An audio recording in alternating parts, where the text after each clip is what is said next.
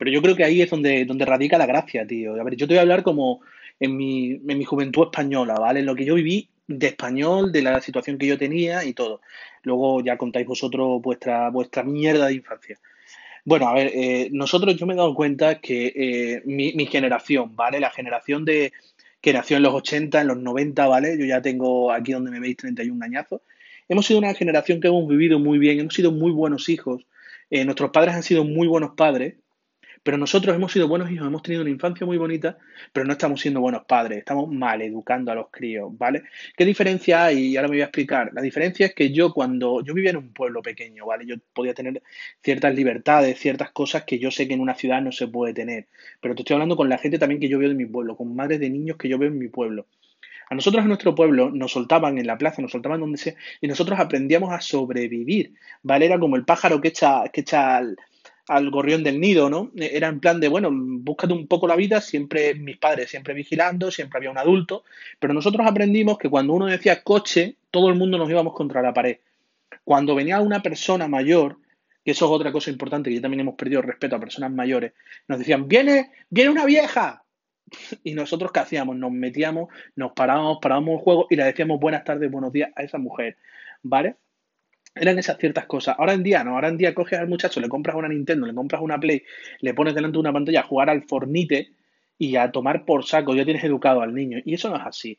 Porque a mí me ha pasado, a ver, yo no era el mejor hijo del mundo, pero a mí me ha pasado que yo llegaba y en aquel entonces mm, en España estaban las pesetas. Yo recuerdo haberle robado a mi padre 100 pesetas para irme a jugar a las recreativas, porque yo tenía una Nintendo, yo tuve una Nintendo, una Super Nintendo, pero ya era un poquito más mayor, ¿vale? Pero bueno, a mí me gustaban los juegos de la recreativa, vamos a ser claros y sinceros, ¿no? Y yo recuerdo haber eh, cogido 100 pesetas a mi padre para jugar al snowball y, pillarme a mi padre y calentarme de una manera impresionante. Mi padre a mí me, me calentó, que sí, que ahora mismo se echará en la mano la gente, ay, mira, violencia, violencia, no sé qué, no sé cuánto. Eh, no, porque mm, realmente eh, yo no he salido con ningún trauma, yo he salido, creo que bastante inteligente, tengo mis cosas, mis tonterías, pero he salido educado. Mi padre se ha esforzado muchísimo, tanto económicamente como con trabajo, como mm, de vez en cuando, aunque a él le doliera, dándome un par de hostias bien dadas. Y no me ha pasado nada. Hoy en día, ¿qué pasa? Hoy en día el niño coge, eh, le roba al padre la tarjeta de crédito, en vez de robarte 100 pesetas, te roba 1000 euros para comprarte el pase de batalla y no sé cuántas skins del Fornite o para donárselo a un youtuber que son los que realmente están educando a, nuestros hijos, que son niñatos mal educados que están educando a nuestros hijos, ¿vale? Youtubers de hoy en día.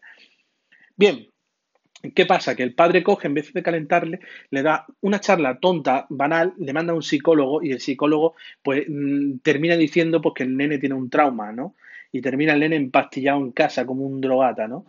Eh, ¿Qué diferencia hay? Que si ese muchacho coge, le, en su día le mantienes bien educado, le enseñas dónde está la jerarquía, que el padre es el que manda, la madre es la que manda, y luego estás tú, niñato, ese niño te sale educado y te sale todo. En cambio, estamos creando una juventud extremadamente tóxica. Y yo sé que con esto mucha gente eh, va a dejar de escuchar el podcast, los van a dejar de escuchar, que lo sepáis.